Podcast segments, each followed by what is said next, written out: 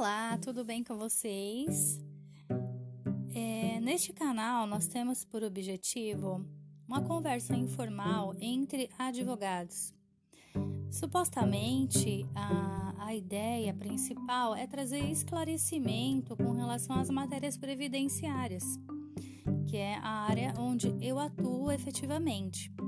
Então, hoje nós vamos conversar conversar sobre um tema importantíssimo que é o SAT, que é o seguro de acidente do trabalho. Alguns doutrinadores conhecem também como GIL-RAT.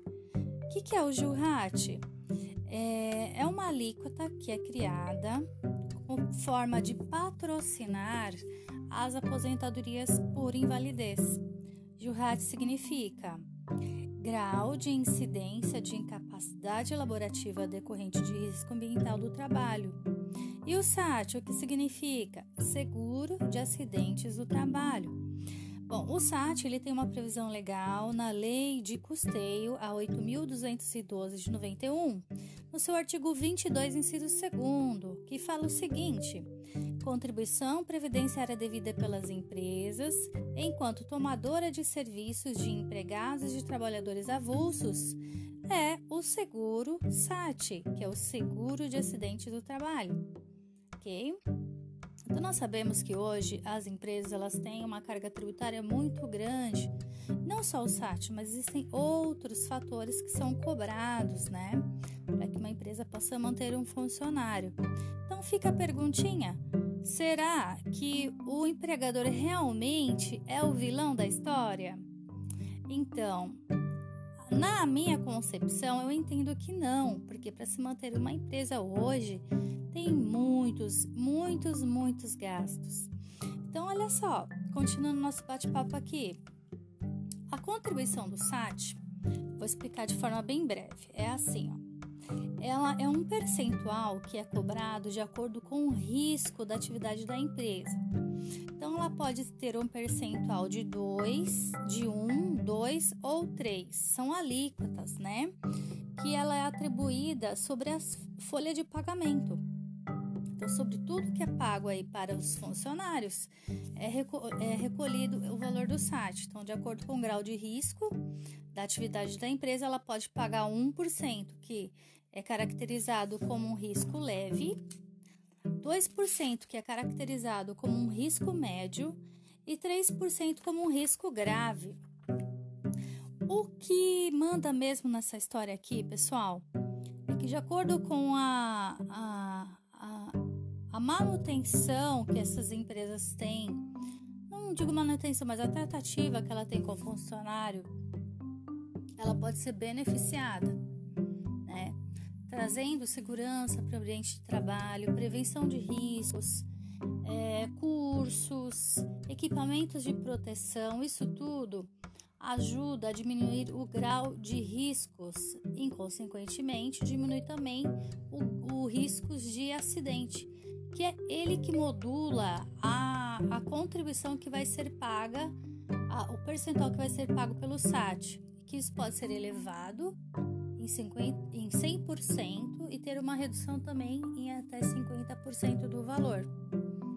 Para vocês entenderem melhor, olha só, a, a base de cálculo do, do SAT é difícil falar assim por, é, por voz, né? Que é gostoso a gente colocar no quadro, explicar direitinho como isso funciona. Inclusive, eu gostaria de fazer um recorte aqui e informar vocês que eu tenho um canal no YouTube chamado Direito Simplificado, onde eu ministro algumas mini, mini aulas sobre diversos temas previdenciários.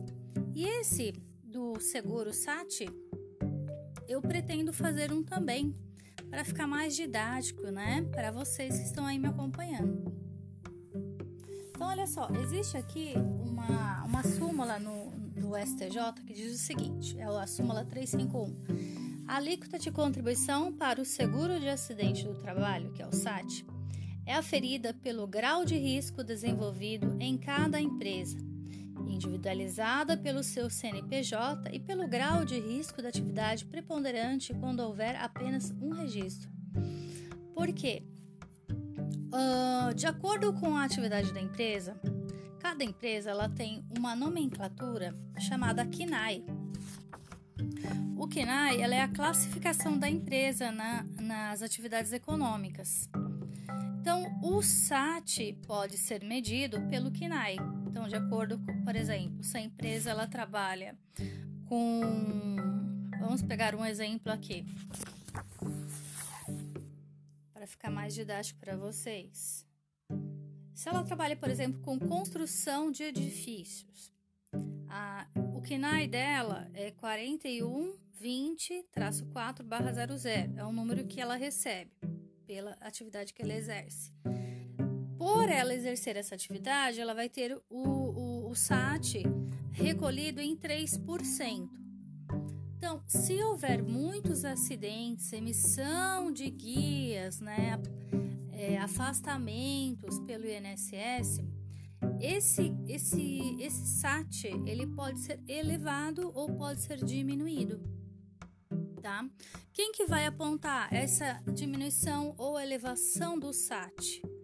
Vai ser um outro fator chamado FAP, né? O FAP, ele é um multiplicador de cada ocorrência que ocorra, de cada ocorrência é, registradas lá no sistema do INSS de afastamento de funcionários por auxílio doença, por morte, por um afastamento de 30 dias, de 90 dias, de muitos dias. Então, de acordo com isso, ela vai modular.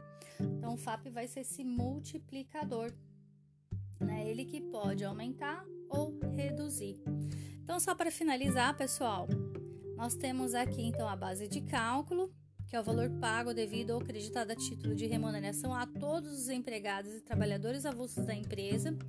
Então, o SAT ele vai ser cobrado por todos os valores que são pagos, seja a qualquer título de remuneração. Então, ela vai ser cobrada sobre a folha de pagamento.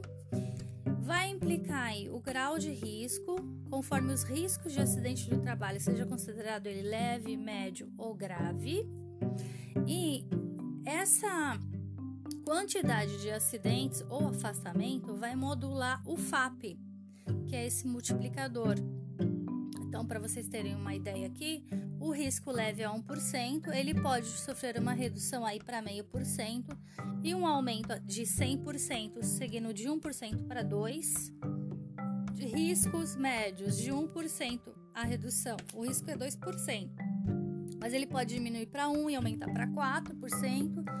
E por fim, o risco grave, que pode ser de 1,5% a sua diminuição ou elevado aí para 100%, chegando a 6%. Então, pessoal, vou ficar por aqui. Espero ter ajudado vocês. É uma é um assunto bem interessante, dá pra gente conversar aqui um tempão. Mas para não ficar muito extenso aí, para você que gosta da matéria do direito, né, das, do segmento previdenciário, hoje nós conversamos então sobre a contribuição do SAT, que é o seguro de acidentes do trabalho.